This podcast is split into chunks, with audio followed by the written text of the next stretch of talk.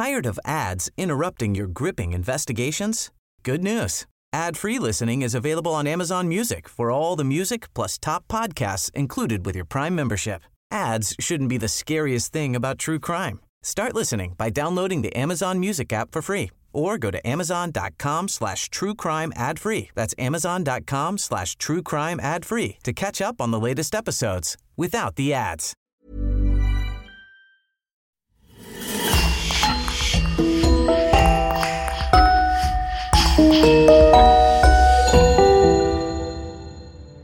Bonjour et bienvenue pour une toute nouvelle affaire criminelle. Avant de commencer, sachez que vous pouvez accéder à Patreon, le coin du crime, ou sur la chaîne YouTube en cliquant sur le bouton rejoindre. Merci beaucoup. Le 19 avril 1993, les États-Unis suivent, horrifiés, la tragédie humaine qui se produit sur leur sol.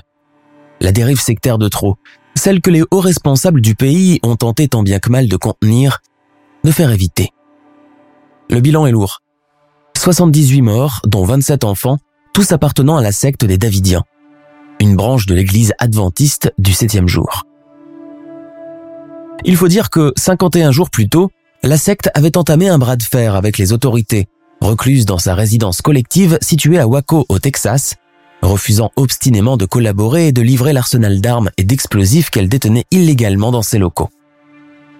Derrière ce regroupement religieux très controversé se cache en réalité un homme étrange, obsédé par les femmes et le culte de la personne, celui que ses disciples appellent avec dévotion le Messie, David Koresh. Avec ses lunettes d'intello et son air de jeune premier, David Koresh était aussi charismatique qu'il était imprévisible et dangereux. Pourtant, à ses débuts, rien ne laissait présager l'esprit diabolique que celui qui entraînera avec lui ses fidèles dans une folie suicidaire, n'épargnant ni hommes, ni femmes, ni jeunes enfants. Le siège de Waco, qui a clôturé dramatiquement l'histoire des Davidiens, reste l'un des épisodes sectaires les plus tristement célèbres aux États-Unis. Surgit alors la question, pourquoi? Pourquoi l'acquisition d'un tel arsenal d'armes et d'explosifs? Un attentat prévu dans un centre commercial? Une attaque organisée visant le Bureau fédéral américain? Pour tenter d'y répondre, je vous invite à faire un retour au tout début de cette secte et la construction de la personnalité de son gourou tout-puissant, David Koresh.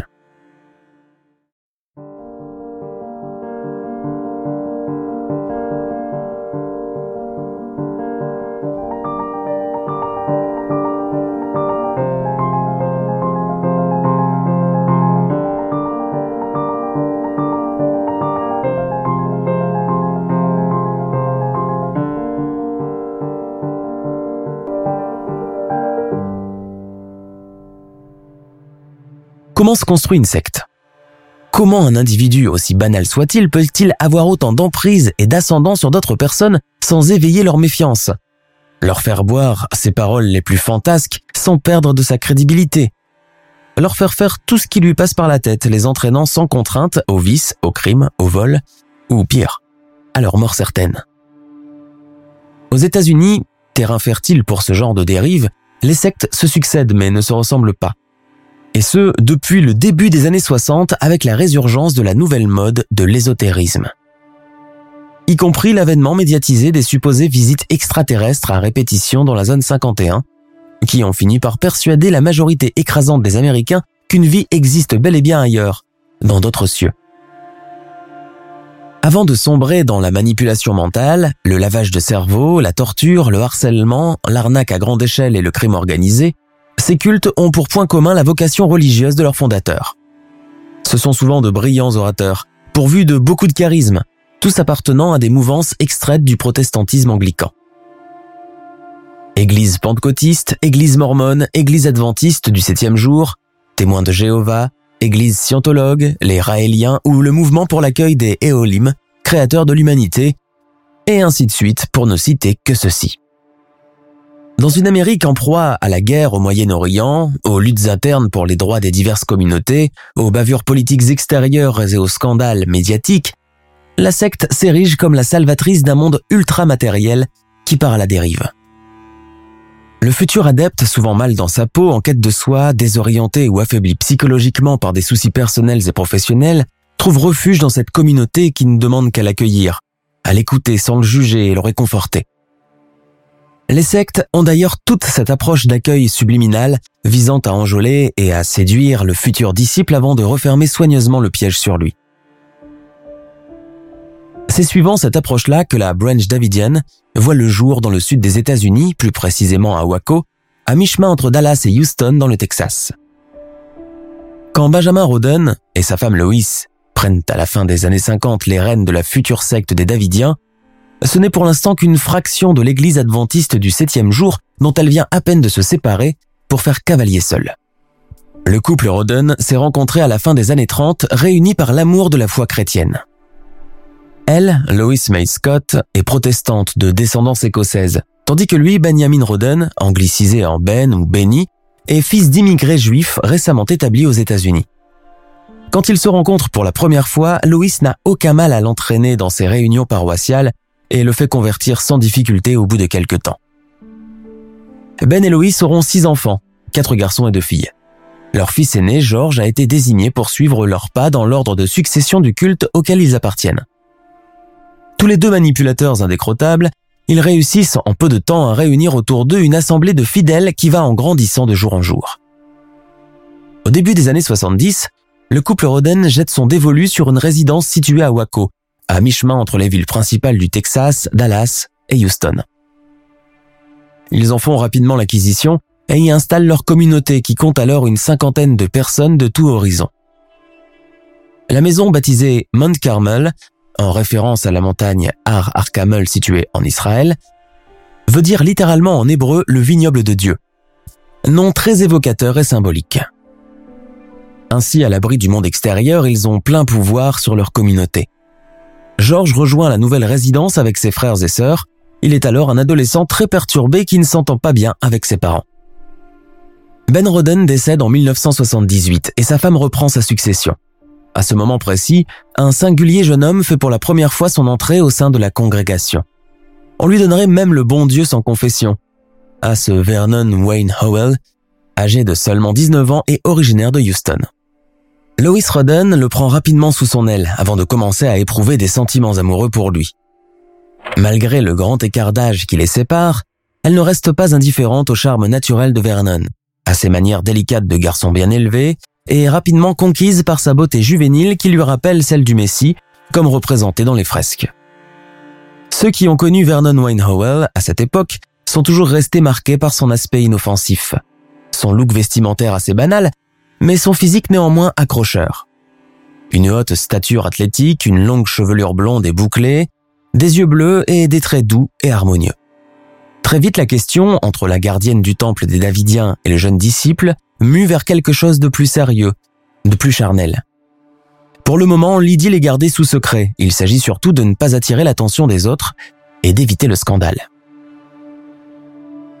À mesure que la relation entre Lois Roden et le jeune Vernon Howell évolue, elle commence à lui confier des tâches de plus en plus importantes, allant même jusqu'à lui confier les clés de son bureau et du coffre-fort et lui céder sa place sur l'estrade d'honneur lors des assemblées tenues généralement chaque vendredi soir.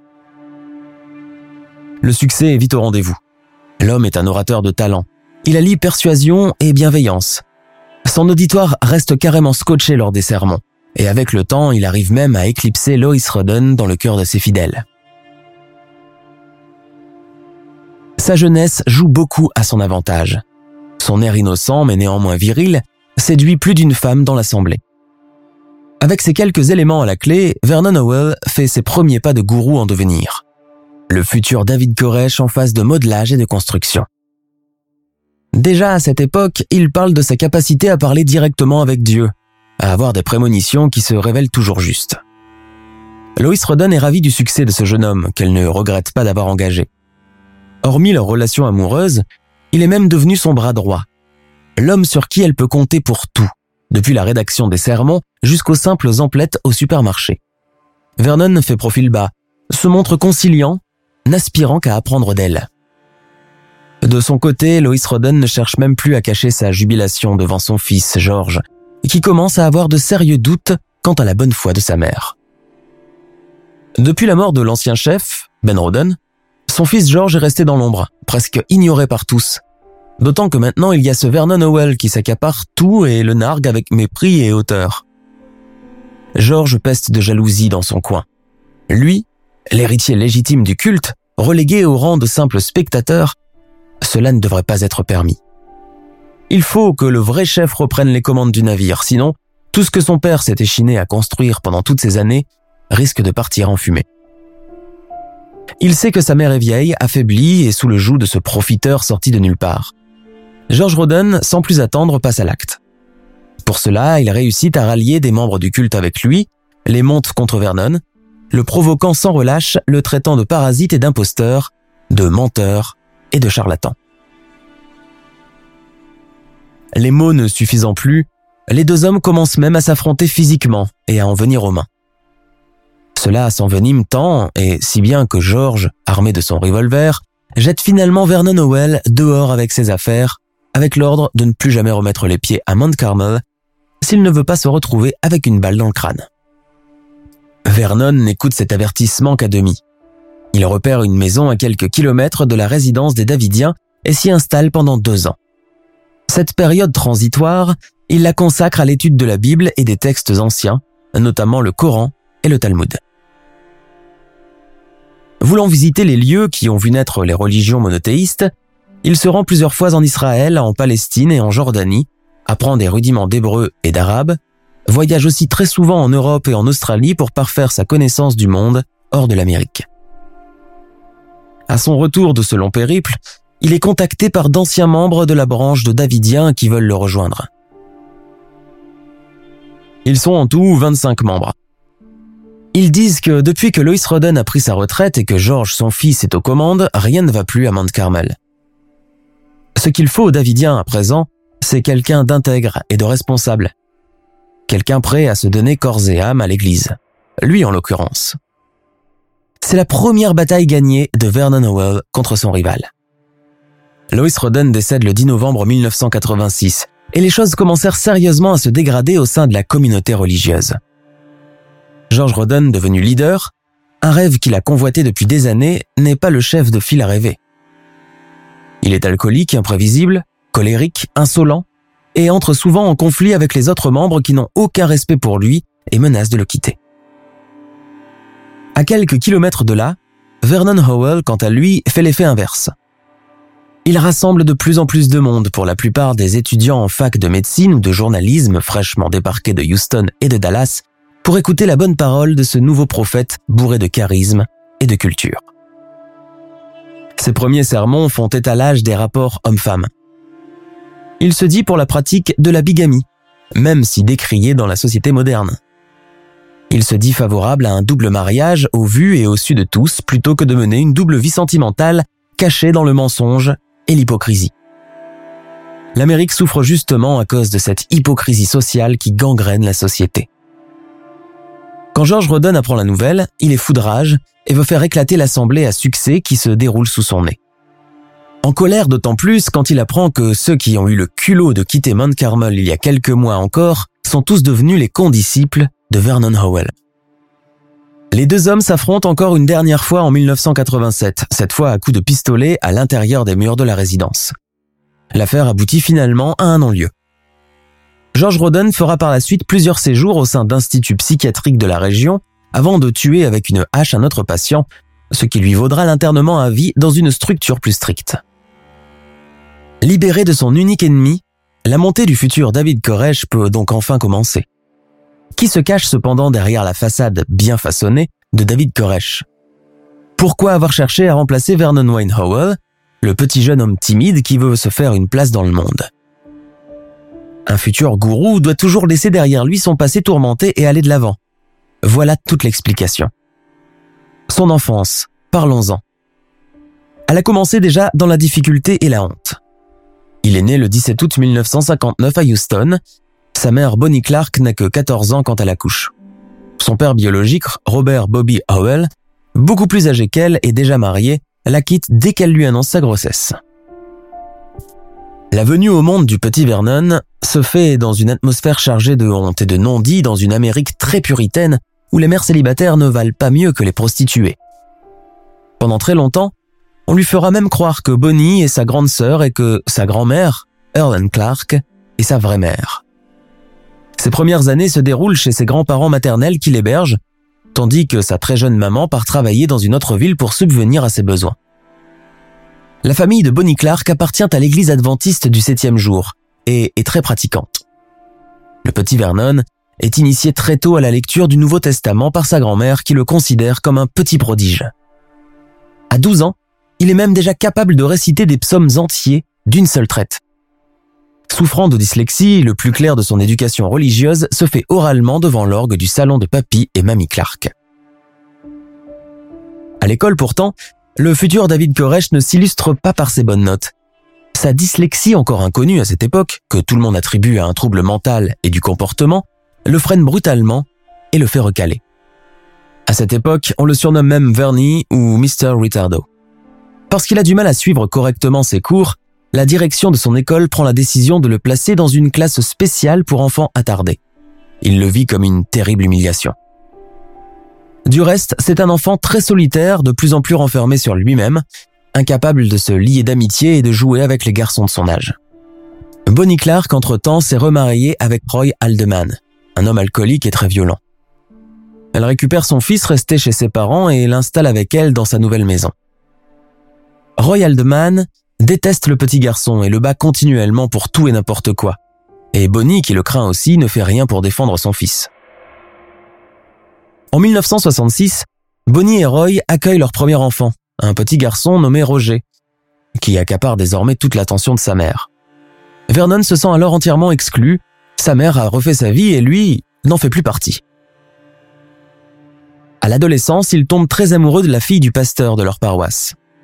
Il souhaite même l'épouser sur le champ, allant jusqu'à la suivre et la harceler à ce sujet. Ses tentatives restent vaines pour son plus grand malheur et quand le pasteur apprend la nouvelle, il lui interdit même de venir aux prêches. Éconduit et incapable de retourner à l'église, Vernon plie bagage et quitte la maison familiale et Houston, direction Waco dans la province de l'État où il espère trouver un semblant de paix intérieure. S'il a du mal à lire et à déchiffrer des phrases à cause de sa dyslexie, eh bien il fera autre chose, de la prédication. Sa vocation est toute trouvée et il possède tous les atouts pour cela. Un physique assez avenant et une voix captivante et persuasive qui a le don d'hypnotiser les auditeurs. Il troque son nom de naissance, Vernon Wayne Howell, contre celui de David Koresh. David en référence au personnage biblique et Koresh qui signifie Cyrus en hébreu, le premier roi de Perse. À partir de là, l'ambition de David Koresh sera toujours la plus forte. On le retrouve dès 1987 à la tête de la résidence de Mount Carmel. Lois Rodden, décédé, son fils George derrière les barreaux d'un asile de fous, c'est désormais lui, David, et lui seul qui prendra en charge le culte Branch Davidian. L'une de ses particularités qui marqueront à jamais son règne dans la secte et l'usage et l'abus de la polygamie qu'il dressera comme le comportement sain à suivre pour tous les hommes en âge de se marier. Lui-même se taille la part belle et parle de prophéties et de visions qu'il a chaque nuit durant son sommeil où des femmes viendraient à ses pieds. À son réveil, il raconte que Dieu lui a ordonné de prendre pour épouse 140 femmes, partagées entre épouses officielles, les reines, et les non officielles, les concubines. Dorénavant, ce qui n'a été qu'une simple vision imagée et très certainement inventée de toutes pièces, deviendra la vérité suprême, le comportement à adopter. Ainsi, il prend pour épouse la jeune Rachel Jones, à peine âgée de 13 ans, que son père Perry Jones, ancien fidèle de Lois Rodden, lui donne avec sa bénédiction paternelle. Tous les nouveaux disciples qui arrivent à Mount Carmel, et déjà en couple ou mariés, ont comme première condition d'enrôlement la séparation des conjoints qui prend effet dès leur arrivée au sein des murs de la résidence. Car oui, David Koresh les veut toutes ces femmes. Et les maris dans tout ça? Eh bien c'est très simple.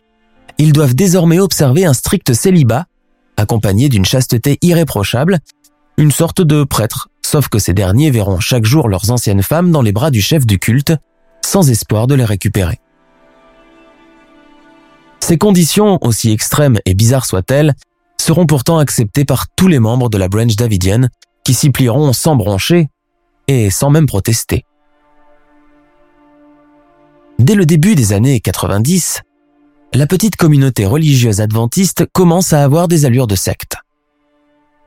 À Koresh, il arrive souvent d'annoncer au matin, alors que tout le monde vient à peine de se réveiller, J'ai rêvé que, ou Dieu m'a dit de faire ceci ou cela. Et cela concerne souvent une nouvelle et jeune recrue qu'il veut prendre en mariage. D'ailleurs, il commence à les épouser de plus en plus jeunes, certaines n'ayant même pas atteint l'âge de 15 ans, le tout sous la bénédiction de leurs parents également membres du culte. Il raconte aussi qu'il possède sa révélation de la nouvelle lumière. Et en tant que Messie ressuscité, il faut que toutes les femmes du groupe lui appartiennent, qu'elles soient mariées ou célibataires, afin de créer sans cesse des générations de pèlerins au service de Dieu. Dans cet état d'esprit, il jette son dévolu sur Shari Doyle, une jeune Australienne de 14 ans dont le père, Clive, est un membre influent parmi les Davidiens du temps de Ben et Lois Roden. David épouse la jeune Shari avec l'accord de Clive, qui devient par la même occasion le second bras droit du gourou. David recrute aussi Steven Stevie Schneider, qui devient en quelque sorte ses yeux et ses oreilles. Il est chargé de tout ce qui se passe dans le monde extérieur hors Mount Carmel et doit en faire un compte rendu quotidien à Koresh. D'ailleurs, il est le seul à prendre la voiture pour aller en ville. Les journées à Mount Carmel s'organisent à la manière d'un camp. Les tâches sont distribuées selon le rang et le sexe des individus. Koresh, lui, fait continuellement des sermons sur le jugement dernier. Ces derniers temps, la communauté commence à accueillir de plus en plus de nouveaux adeptes. Parmi eux, beaucoup d'étudiants à la fac et des fonctionnaires. La fascination qu'exerce David sur eux est incroyable et immédiate, impossible de résister à son regard qui sonde l'âme. Comme dans n'importe quelle autre structure de ce genre, les adeptes sont sommés de confier l'ensemble de leurs biens, leur salaire ou n'importe quelle autre rentrée régulière d'argent au gourou, qui est chargé de gérer ces biens, désormais mis en commun, censés régler les dépenses de la communauté. Les naissances aussi se succèdent, car Koresh épouse à chaque fois une nouvelle jeune fille. En tout, ils ne seront pas moins d'une vingtaine d'enfants nés de femmes différentes. Quand vient le moment de l'accouchement, une autre adepte se charge de faire la sage-femme car il est formellement interdit que les femmes du Messie aillent accoucher à l'hôpital de Houston. Les enfants des autres adeptes, nés hors de la secte, sont pris en charge par David qui devient aussi leur père spirituel. À ces enfants, ordre leur est donné pour qu'ils appellent leurs parents biologiques chiens, tandis que David devient père. Outre ces différents abus, Koresh et ses aides ont de plus en plus recours aux armes à feu dont ils renouvellent à chaque fois le stock. Pour ne pas se faire remarquer par d'importants achats, il commence par acheter des 22 longs rifles à l'unité. Des séances de tir sont alors organisées dans la forêt derrière Mount Carmel, auxquelles prennent part également les enfants. Quant aux adultes, ils sont soumis à un véritable entraînement militaire. Dès lors, les armes à feu, leur composition et leur usage deviennent leur sujet de discussion quotidien. Les autorités de Waco comprennent cependant que quelque chose de louche se trame à Mount Carmel. Ils ont déjà reçu des échos à propos de mariage de mineurs, de polygamie généralisée qui est pourtant interdite par la loi américaine. Cependant, elles ne font rien pour intervenir et arrêter les agissements déviants et pédophiles de Koresh. L'année 1992 sonne le début du glas et le début de la descente aux enfers des Davidiens. Tout commence avec le départ précipité d'un des fils spirituels de Koresh, l'Australien Mark Breholt. Ce dernier, qui a assisté à ce qu'il faut bien appeler des scènes de viol entre le gourou et des jeunes filles traumatisées, n'en supporte plus davantage. Le climat qui règne à l'intérieur est de plus en plus malsain et anxiogène et est aux antipodes des beaux prêches prononcés par David chaque soir. En d'autres termes, faites ce que je dis mais ne faites pas ce que je fais. Breholt veut rentrer en Australie et en finir définitivement avec la secte. Mais avant, il tente à plusieurs occasions d'avertir les policiers au sujet des viols à répétition et des grossesses imposées à de toutes jeunes filles. La police de Waco prend acte, promet d'intervenir mais n'en fait rien. Le dossier est trop épineux et vaseux, et il est difficile d'intervenir sans preuve à l'appui dans une résidence privée dont les résidents n'ont jamais fait parler d'eux. Enhardi par la passivité des autorités, Koresh et ses hommes passent à nouveau commande d'une importante cargaison, comprenant différentes armes à feu, des grenades et des munitions. Mais ce colis transporté via une des sociétés de logistique locales a été ouvert par mégarde par l'un des livreurs. Ce qu'il y découvre le laisse sans voix. Un véritable arsenal de guerre. Ne sachant comment réagir, il a la prudence de prendre contact avec l'un des agents de l'ATF chargé du contrôle de l'alcool, du tabac et des armes à feu. Nous sommes en juin 1992 et l'agent Davy Aguilera prend son service quand il reçoit le coup de fil du livreur. Sans en avertir ses supérieurs, Aguilera commence à mener une enquête en secret de son côté. Il cherche à en savoir le plus possible sur Koresh et sa communauté de Mount Carmel, complètement hermétique au monde extérieur, à part bien sûr quand il s'agit d'acheter des armes. Aguilera commence à avoir des doutes quant à la présence de cette singulière communauté, vivant en retrait et s'équipant en fusils et en munitions. Il fait des pieds et des mains pour obtenir un mandat de perquisition de ses supérieurs, avertis entre-temps. L'enquête dure sept mois. En janvier 1993, l'ATF décide finalement de louer une maison en face de la résidence de Mount Carmel afin de surveiller de loin les allées et venues et essayer de deviner ce qui se trame derrière les imposants murs de la résidence des Davidiens.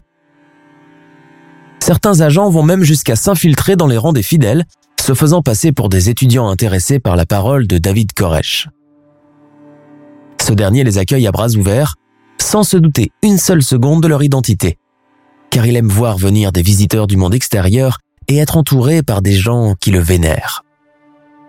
Parmi ces tops, l'agent Robert Rodriguez est l'un des premiers à avoir le privilège de parler directement à Koresh. Il s'installe pour de bon à Mount Carmel, assiste à tous les sermons du Messie, fait mine de s'intéresser et de s'impliquer avec le groupe des fidèles, alors qu'en vérité, équipé de micros dissimulés dans ses vêtements, il envoie toutes les informations à ses collègues cachés dans la maison en face. Rodriguez découvre aussi l'importante cargaison d'armes à feu que la secte vient d'acquérir.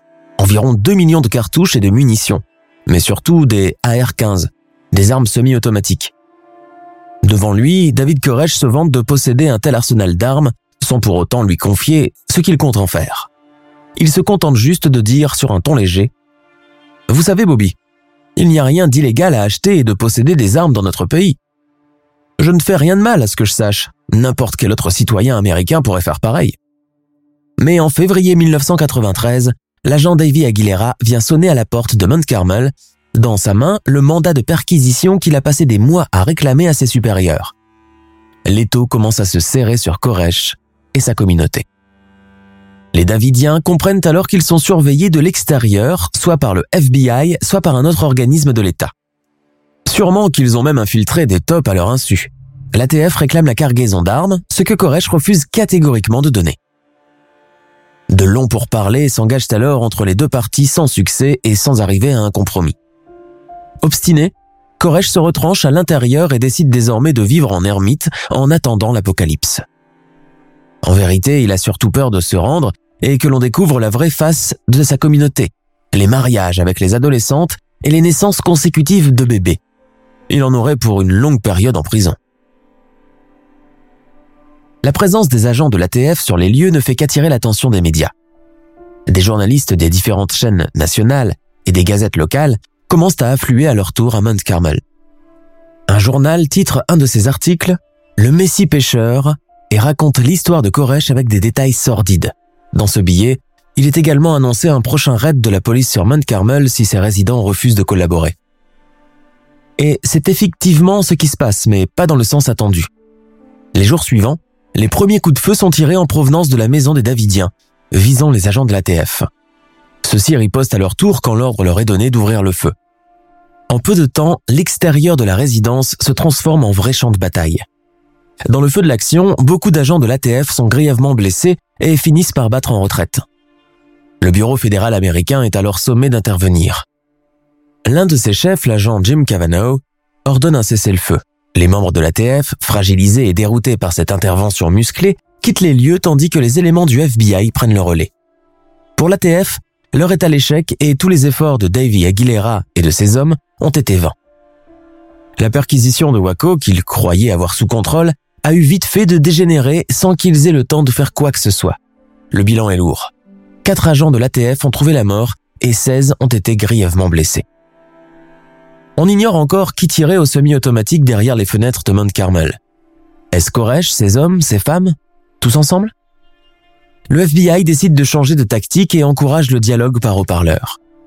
Ils apprennent via des messages glissés devant la porte que Koresh a été blessé lors de l'embuscade avec l'ATF. Quand les agents du FBI commencent à négocier avec lui, ils leur demandent de l'appeler Jésus-Christ. Via le haut-parleur, l'agent Cavanaugh lui demande Monsieur Koresh, comment allez-vous? Pas bien. Je sais que vous êtes blessé. Comment vous portez-vous maintenant? Je suis très affaibli. Vous a-t-on tiré dessus? Et comment? Ces salopards m'ont tiré dessus. Mes petits jeunes ont riposté à leur tour par pure légitime défense. C'est l'ATF qui a commencé ce massacre, et pas nous. Et il continue ainsi les jours suivants. Jim Cavanaugh comprend qu'il a affaire à un genre d'illuminé particulièrement anormal. Sa voix est atone et incroyablement sereine. En typique orateur, il aime s'écouter parler. Ce que Cavanaugh espère, avec cette méthode non brutale de dialogue, est que le gourou se livre de son plein gré. Mais les discussions avec le FBI restent neutres et tournent en rond. Leur inquiétude monte d'un cran lorsqu'ils apprennent qu'il y a de jeunes enfants à l'intérieur et qu'ils sont directement exposés aux armes à feu. La phrase que lâche Koresh au bout de quelques jours de négociations achève de leur glacer le sang. Aujourd'hui est le jour du Seigneur. Dieu réclame le sang. Peut-être pas aujourd'hui, David, tente de le raisonner l'agent fédéral. Oui, je vous dis que c'est bien aujourd'hui qu'il a besoin de sang. Sous la pression des agents fédéraux, il consent à livrer une dizaine d'enfants qui sont accompagnés de quelques adultes. Une logistique composée d'ambulances et de bus est même stationnée sur place afin d'accueillir les rescapés quand ils sortiront. En contrepartie, Koresh demande aux radios de diffuser un de ses sermons pendant une heure sur toutes les chaînes nationales? À son terme, il accepte de se livrer aux autorités avec tous les membres de la secte. Le FBI pense détenir là sa dernière chance et accepte avant qu'il ne change d'avis. Vers 13 heures ce jour-là, toutes les radios américaines résonnent au son de la voix du Messie. Il parle des sept sceaux qui représentent la fin des temps dans les Écritures. Il parle pendant une heure sans faire aucune pause, sans marquer d'hésitation. Puis le silence oppressant et interminable. À partir de cet instant, la terrible attente du côté des agents du FBI commence.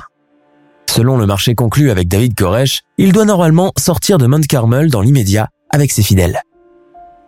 Le FBI attend pendant une heure encore et rien ne se produit. Puis soudain, coup de théâtre du gourou, il ne sort plus car Dieu lui a demandé d'attendre. Les agents du FBI comprennent rapidement qu'ils se sont fait leurrer. La nature tourmentée de David Koresh et son côté psychopathe éclatent en plein jour. Jusqu'ici, les agents fédéraux pensaient communiquer avec quelqu'un d'honnête. Pendant trois jours encore, le FBI négocie avec lui, trois jours pendant lesquels leurs forces sont poussées à bout. Un seul espoir les oblige à continuer. Ils savent que David Koresh est psychiquement fatigué et que sa blessure par balle va s'infecter s'il ne reçoit pas de soins médicaux. Le lendemain, Koresh envoie un enfant au dehors avec un message accroché à ses vêtements. Le message dit ⁇ Quand tous les enfants seront libérés, les adultes mourront. Dans la même soirée, Koresh consent à relâcher encore 21 enfants supplémentaires et en garde 27 à l'intérieur de Mount Carmel. La mission actuelle des agents du FBI est de sauver le plus d'enfants possible. Pour cela, ils fournissent même des caméras à Koresh pour qu'il puisse filmer des scènes de sa vie familiale, ce qu'il fait volontiers. Il tourne des passages avec chacun des 27 petits dont il revendique la paternité. Parfois, les mères des enfants sont également présentes, tout sourire et enlacées avec le gourou. Vous voyez, monsieur Cavano, aucune femme ne peut me résister.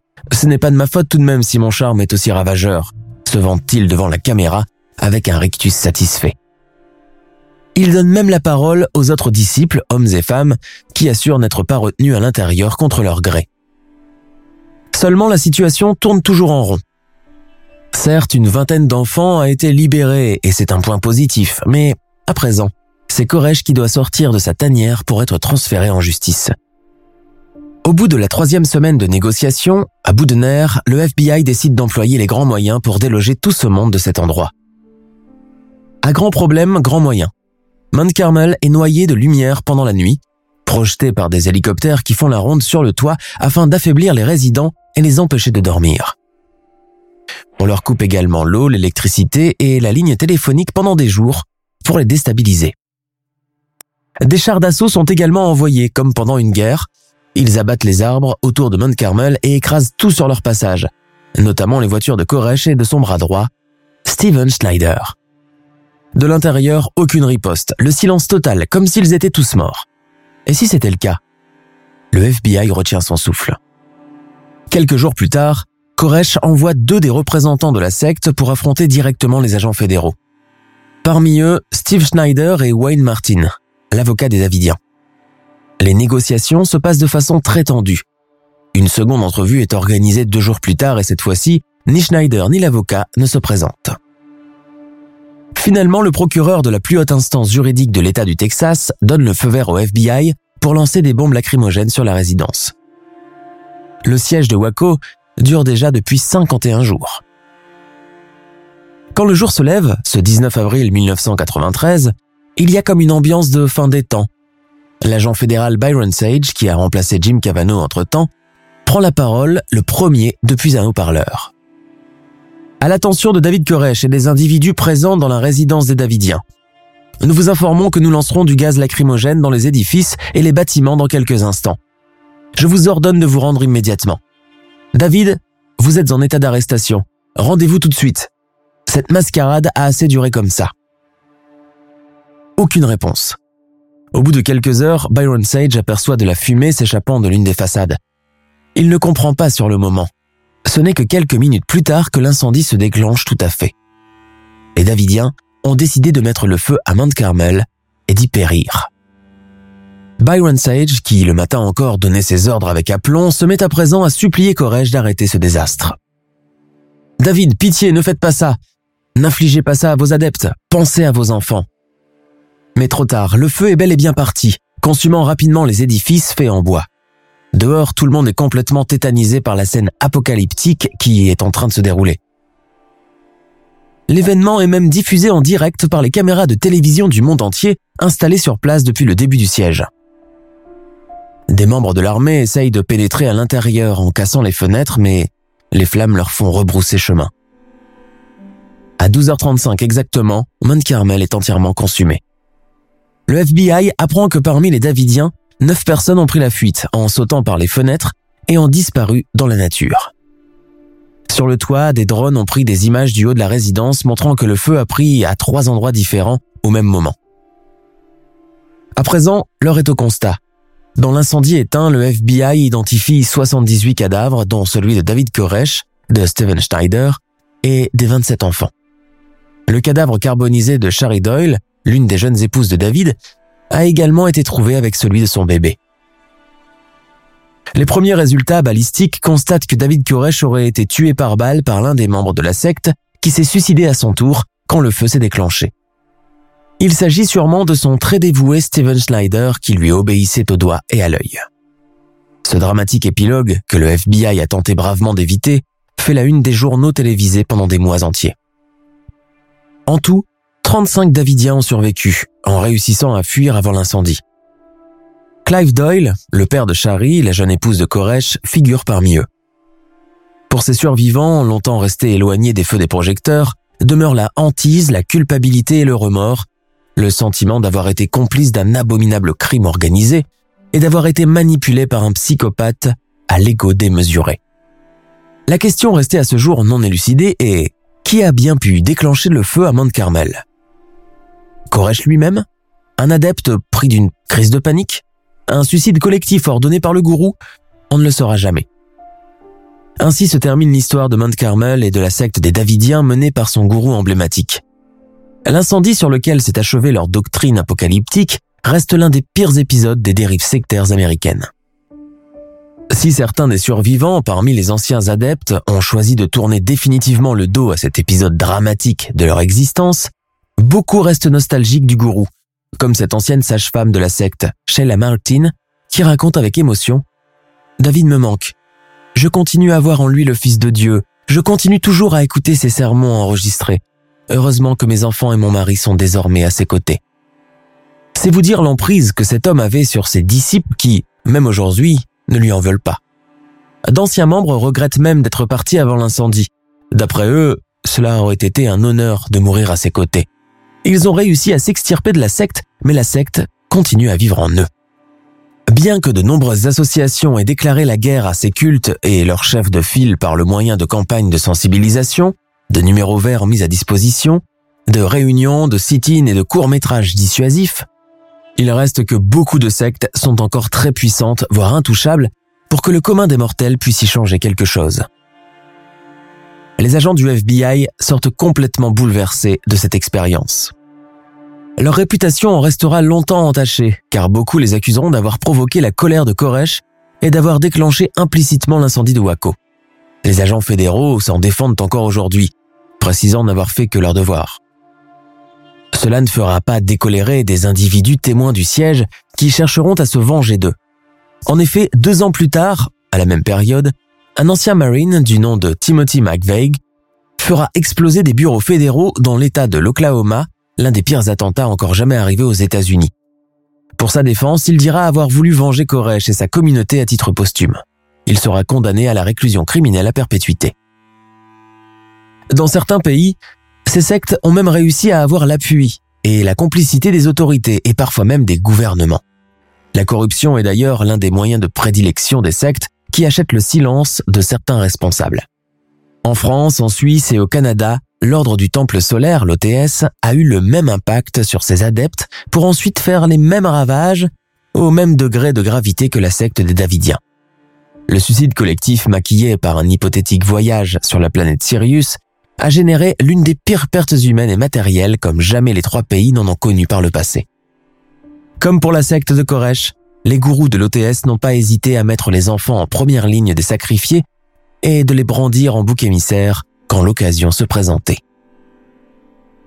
La vigilance reste le seul moyen de contourner ces nouvelles forces du mal, dissimulées derrière un message trompeur de paix, de fraternité et d'amour.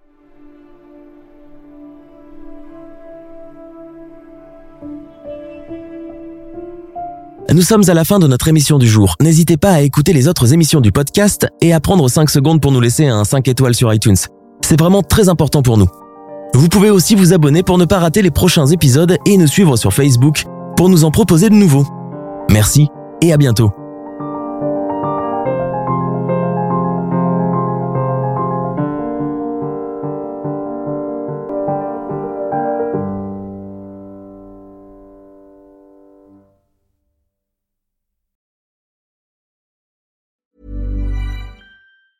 Hey, it's Danny Pellegrino from Everything Iconic. Ready to upgrade your style game without blowing your budget? Check out Quince. They've got all the good stuff shirts and polos, activewear, and fine leather goods, all at 50 to 80% less than other high end brands. And the best part? They're all about safe, ethical, and responsible manufacturing. Get that luxury vibe without the luxury price tag. Hit up quince.com slash upgrade for free shipping and 365 day returns on your next order. That's quince.com slash upgrade. Tired of ads interrupting your gripping investigations? Good news. Ad-free listening is available on Amazon Music for all the music plus top podcasts included with your Prime membership. Ads shouldn't be the scariest thing about true crime. Start listening by downloading the Amazon Music app for free or go to amazon.com slash true crime ad free. That's amazon.com slash true crime ad free to catch up on the latest episodes without the ads.